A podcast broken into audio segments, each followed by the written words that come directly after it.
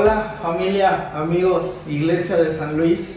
Les mando un fuerte abrazo, Guille, soy Julio, ah, junto con mi esposa Maite. Estamos iniciando una pequeña congregación en Tuxtla Gutiérrez, Chiapas. Se llama Gracia, porque la gracia sana, la gracia salva, la gracia perdona y la gracia transforma. Y la gracia nos da fuerza en las debilidades. Entonces, uh, Guille me dijo, amigo, necesito una reflexión y dije, ok, y es el Salmo 46. Y dice, para el director del coro, cántico de los descendientes de Coré, entónese con voces de soprano. Oh, Dios es nuestro refugio y nuestra fuerza. Siempre está dispuesto a ayudar en tiempos de dificultad. Por lo tanto, no temeremos cuando vengan terremotos y las montañas se derrumben en el mar que rujan los océanos y hagan espuma, que tiemblen las montañas mientras suben las aguas. Híjole, qué fácil es decirlo, qué fácil es pronunciarlo, pero qué difícil es poder hacerlo práctico en nuestra vida. Y yo estaba leyendo hace alguna semana, más o menos una semana, eh, el capítulo donde nace Juan el Bautista y están Zacarías y Elizabeth y Zacarías iba apenas a entrar a quemar incienso. Y dice que ellos eran estériles. Pero ¿sabes qué me gusta? Que ellos eran estériles, pero nunca su actitud de ser fieles al Señor cambió. Y dice que él se mete a las cámaras, al altar, a quemar el incienso, y un ángel se le aparece Y ahí le dice que iba a ser padre de un niño. Y él le dice, ¿cómo es posible esto? Y él podía, podemos decir que él dudó. Pero ¿sabes qué es lo importante?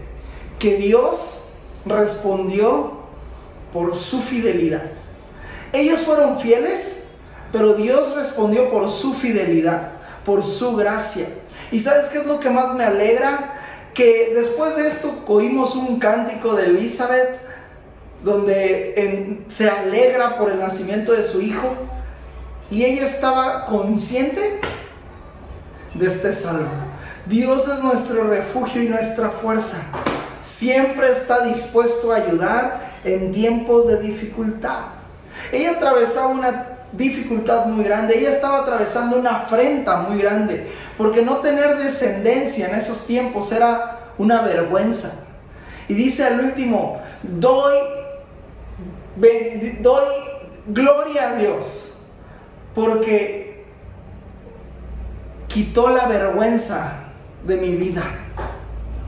Wow, en el versículo 25 dice, doy gracias a Dios porque no permitió que yo fuera avergonzada.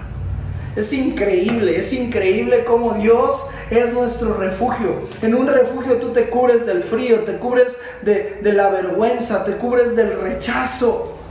Y, y esto es lo que es el Señor. Y dice, y un río trae gozo a la ciudad de nuestro Dios, el lugar sagrado del Altísimo. Dios habita en esa ciudad, no puede ser destruida. En cuanto despunte el día, Dios la protegerá. Las naciones se encuentran en un caos y sus reinos se desmoronan pero la voz de Dios truena y la tierra se derrite. El Señor de los ejércitos celestiales está entre nosotros, el Dios de Israel en nuestra fortaleza.